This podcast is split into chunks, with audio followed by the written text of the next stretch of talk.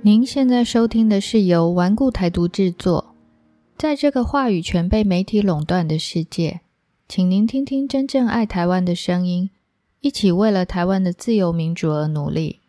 爱台湾的心，温龙迪家，好湾则会来听台湾人的心声。大家好，我是主持人 Amanda。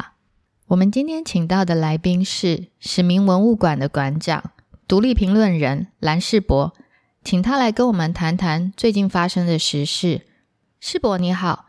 ，Hello，大家好。由于台积电到美国设厂，引发了各界关注。有一派的说法是，台积电到海外投资设厂，会使台湾损失原有的工作机会与产值。原有的人才跟技术会被掏空，更有一派论调指称说，台湾的护国神山已经被挖走了，那中国对台动武就更不用忌讳了。世博，你怎么看待台积电到美国设厂呢？这个其实最近呢，资讯战很流行嘛。那关于这个台积电变成美积电这个所谓的假说，哈，这可以说是一个很好拿来讨论的一个例子。过去其实我们都知道，就台湾以前自己在谈产业西进嘛，那很多产业都到中国设厂。那值得好奇又讨论就是说，那为什么过去几十年来从来没有人提到说，整个产业、整个公司完完全全移到中国就会造成掏空或者是损失原来的工作机会跟产值？也就是说，在台湾这个过去产业外移的过程中，这个大力提倡产业西进的人，跟现在在操作所谓的。美积电的人其实有高度的重叠，那到底是他们精神分裂，还是前后不一致？我觉得这个才是第一个要去注意的事情。所以为什么去中国可以，但是去美国不行？我觉得这个是第一个在立场上，我觉得就值得讨论呐。那第二个部分是说，其实台积电去美国设厂的这件事情，只是诸多工厂的其中一个，而且它在制程上面也不是最先进的一个制程，而甚至于说。两年后、三年后完成之后，其实早就有更先进的工厂在继续运作了。所以事实上，这件事情可以很明显看得出，就是一种认知站在操作恐惧。好，那背后用经济的理由，其实是在做政治的挑拨，也就是他在挑拨台湾跟美国的关系。那我觉得这边还是要跟大家分享一个想法，就是说，事实上，在一九四九年以降，台湾社会因为蒋介石破迁到台湾来的这个状况下，台湾跟美国的关系其实是相当紧密，应该是说互相的帮助嘛，哈，因为台湾协助美国来防守第一岛链，但相反的，美国也要去思考是在台湾如何不要被中国并吞，这是一个互利共生的关系啊。那这样的关系，其实在中美贸易战之后只会越紧密，没有被挑拨或是被离间的可能性啊。所以我们可以看出这一连串的认知战过程中。不外乎都是在贬低台湾存在的正当性，同时去挑拨台湾与美国之间的关系。我觉得这样的一个过程，在这一次台积电这个议题当中是非常非常明显的。哦所以，对于这个议题，其实我们还是要提醒大家，就是说，其实产业或任何一间公司在不同的地方做布局，我觉得这个是在理所当然不过的事情。那这样的一个布局的状态下，是不是要把它？无限上纲成说，就是所谓的护国深山啊被挖走啦，反而让中国对台湾动武更无忌惮。这边其实要注意的，反而是说，当台湾与呃美国以及日本在这个台积电产业，呃就是说晶圆产业上面的紧密合作，其实象征背后的反而是这几个国家或政治团体之间的紧密关系。那同时去刻意的操作台积电，做变为美积电这样一个论调。他也忽略了，甚至是刻意让民众忽视晶圆产业的本身背后的复杂性。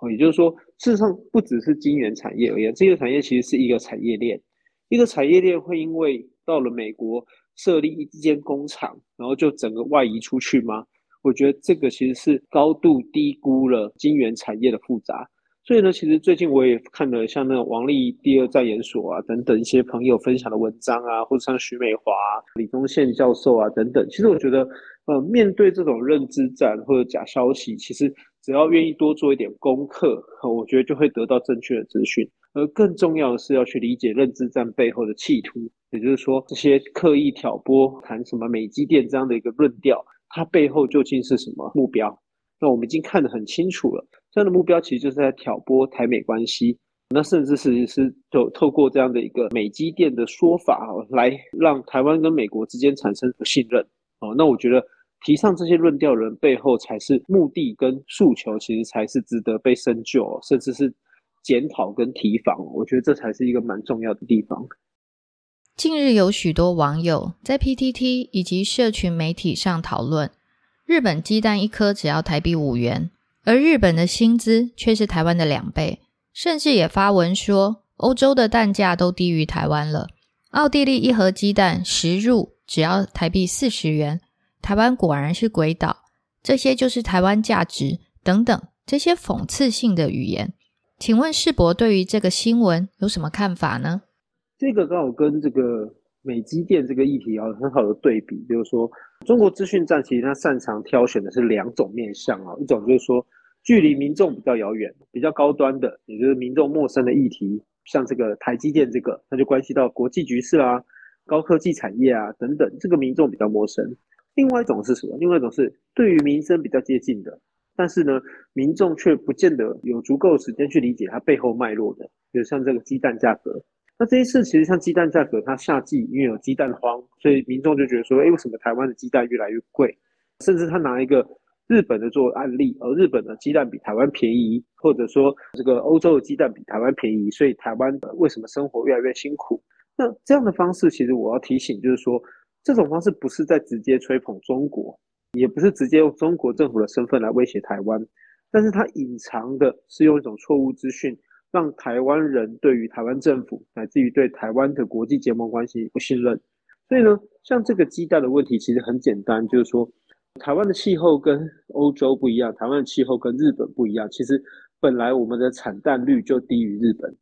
更不要说有时候日本鸡蛋在超市内的价格，它其实是一种在特殊时段的一个低价促销时期。所以拿别人特别便宜的时刻来比较，那如果这样的话，像我是读书人，我也可以跟大家讲啊，台湾的书远远低于日本价格嘛，书店上面的。甚至我们的那个 Momo 新书价就七折，新书价就六折，那要怎么跟日本做比较？所以呢，我觉得这种刻意以一个片段的资讯去操弄情绪，我觉得这个一样道理，就说那背后它到底目的是什么原因？我觉得这个才是值得讨论的。事实上，如果要来做比较，那台湾的鸡蛋便宜，但是台湾的，比如说台湾的健保、台湾的医疗相对的廉价，哦，那台湾房屋的拥有价格可能相对高。但房屋在税金制度上可能相对便宜，所以每一个环境都有它值得去讨论或值得去改善的。我们当然并不是说台湾就是一个很完美的地方，台湾还有很多地方需要调整跟改变。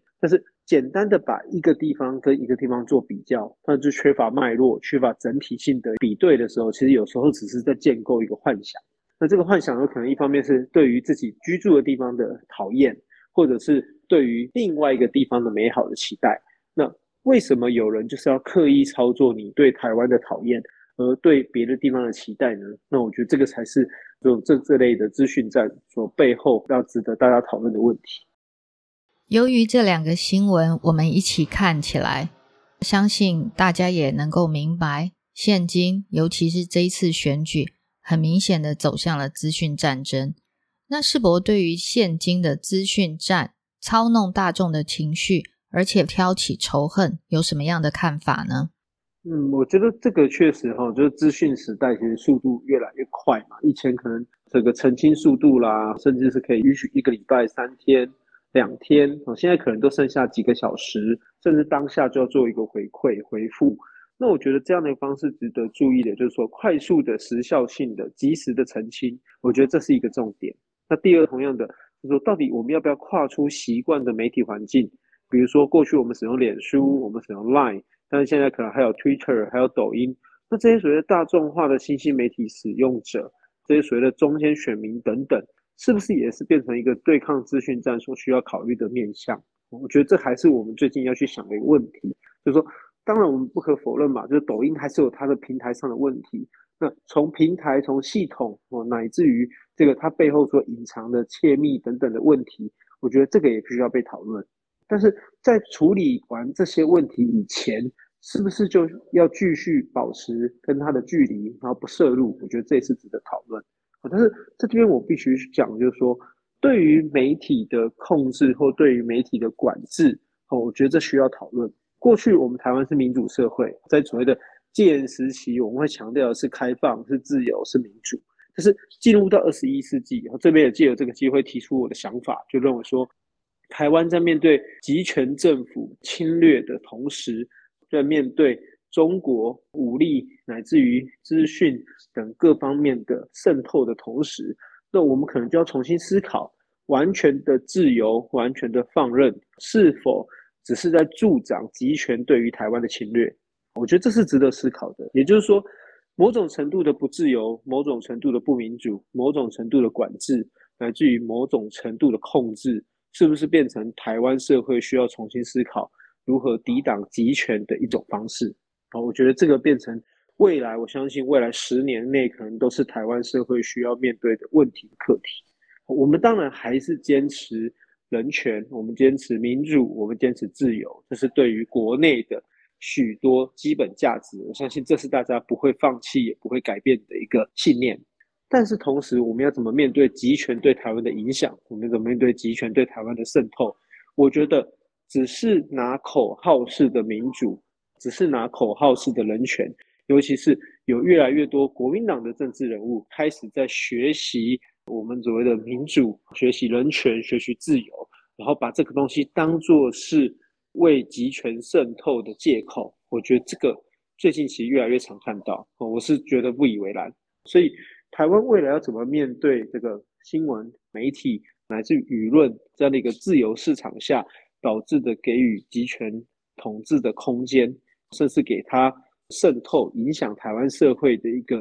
管道跟途径呢？我觉得。已经到了不得不面对的时候啊！已经到了我们需要去思考，究竟在什么样的程度下的管制跟控制，可以让台湾持续保有一个真正长期而且稳定的一个民主跟自由的情境跟生活？我觉得未来不得不面对这样的矛盾，但是这个需要大家一起思思考。那我们也可以预见，就如同这次数位中介法一样，明明才刚开始讨论，但是却有很多人大张旗鼓的刻意的。大做文章的打压，我们甚至可以怀疑，这些在刻意做文章的人来说，是不是也很清楚意识到这个数位中介法会对当前这样的谣言满天飞的状况产生什么样的影响跟限制？那为什么他们反对这样的限制？为什么他用民主跟自由作为借口，然后来实际上达到伤害民主跟自由的一个方式？我觉得这个其实还是值得讨论。既然世博刚刚提到了数位中介法。相信大家也有印象，当时国家有意通过数位中介法，只是在数位中介法公开说明会的阶段而已，而大家已经吵成好像台湾即将成为言论集权国家，就像美国是个追求言论自由的国家，但是由于中国在美国设立了孔子学院，企图改变美国人对中国的印象，甚至。企图在美国制造大外宣，所以美国也毫不犹豫的剔除了孔子学院，将孔子学院赶出美国境内。理由是，虽然你们拥有言论自由，但你们的自由会侵害到美国的自由，所以这一点美国是不同意的。而台湾现在也面临着这样的困境，随意造谣算不算是言论自由？请世博跟我们谈谈所谓的数位中介法。我觉得这种东西是这样哈，他其实还在讨论阶段呢。我觉得这种东西他还在讨论，他还在讨论，但是却已经马上被别人视为就是一个好像是一个继承的伤害啦。哦，那我今天问一个问题，就是说中介法要求的是社群平台要负责，还是要求是个人要负责？我觉得这个第一个是要去理清的嘛。那如果他要求的是社群平台需要去负责任，其实也就是要求。社群平台，不管是 Facebook，不管是 Line，或者是 Twitter，或等等，抖音好了，小红书好了，他们需要对目前社群平台内所存在的可能的犯罪乃至于犯罪负起责任。我觉得这有什么好质疑的，对对？你要开一间公司，这间公司有时候我们广告费，有时候使用者的情资各资，对不对？那为什么他不需要负起他应该的社会责任？所以呢，你看，现在数位网络平台里面有许多网络诈骗。性霸凌、性剥削、诈骗、诈欺等等的犯罪行为，我们只能要求社群平台自律跟自治，那请问这样的方式是否公平啊？乃至于甚至有受害者的时候，这个受害者要要求谁来去给他一个公道，给他一些赔偿跟补偿？我觉得这不合理嘛。也就是说，我们现在其实是放任社群平台收广告，放任社群平台散播各种各式各样的资讯，可是我们并没有要求他做好内部管理跟管控。那这样的内部管理跟管控形同虚设，对于台湾社会所造成的社会成本啊，难道这些社群平台都不需要负责任吗？所以我觉得这个事情值得讨论呢。我昨天有一个经验，就是说，其实。目前对于社会的讨论、公共的讨论，其实很容易在讨论阶段就变成一种剑拔弩张的阶段。我觉得这是一种不是很好的一个讨论方式。每个人对于数位的管制、数位的管控，可能都有他的立场，每个人都有他的意见。我觉得这里并不是谁说服谁的问题，但是我们终究得面对一个事情是：事实上就是有受害者，事实上就是有人在数位的平台上面蒙受损失。那这样蒙受损失，乃至于社会所付出的混乱等等的这样的成本，难道真的都不应该有人负责吗？我觉得这个才是值得讨论的嘛。所以呢，今天其实也是借由这个方式去谈。我不认为数位中介法不值得讨论，但是我也不认为它就这样子被妖魔化。我们终究都得面对一个问题是，像台湾在地缘政治的前沿，我们在面对一个很直接的侵略我们的强权，就虎视眈眈的一个情况下。那台湾社会怎么可能对于媒体、对社群媒体、在社群平台是采取一个不设防的、完全放任的一个态度？觉得这是不可能的嘛？我们都知道，我们都知道，中国就是在用资讯战，中国就是在用各种的社群平台管道对台湾进行渗透、影响跟破坏。那都知道了，那为什么不去思考怎么去预防？我觉得这个才是台湾社会不应该掩耳盗铃的一个情境啊！世博相信收听这个频道的听众也都是你的好朋友，大家也是纷纷都希望知道说您接下来的下一步会是什么样的想法呢？请跟大家聊一下好吗？嗯，其实我觉得这个选举就是一个阶段啦。那很多人在选举过后，常常都会说：“哎，那你是不是后续有什么想法啦？或甚至有可能四年后会不会再选举等等？”那其实我觉得，第一个当然最简单嘛，就是生活还是要过。但是生活其实有很多面向，包括我们过去一直长期以来在台湾各个领域上面，不管是对二二八事件啊，对史明文物馆啊等等的一些付出，我觉得在选举的喧嚣结束之后，我觉得还是要回到正轨。我们还是要持续的在我们的岗位上做出努力。那当然为台湾付出的方式有很多啊，所以过去我们。有努力，现在也没有终止。我们其实也是持续在做这样的事情，那我们也期待可以跟大家一起成长，和继续努力。所以这个可以说啦，选举结束以来也没有休息，我们其实一直持续就在服务的阶段，在这个付出的阶段啊。所以呢，我相信大家其实应该可以感受到说，哎，好像确实世博这边也没有中断啊，就持续保持跟大家联系啊，然后做一些假讯息的澄清等等。那我觉得，嗯，这个才是我们每一个人为台湾社会所做的最直接的贡献，这样子。那当然，未来也很希望说有在各个不同的领域上面都可以再跟大家保持很好的联系，这样。希望大家都要拥有世博的精神，无论你在什么位置，都应该要为台湾付出，为台湾而努力。谢谢世博今天的受访，谢谢大家，谢谢，拜拜。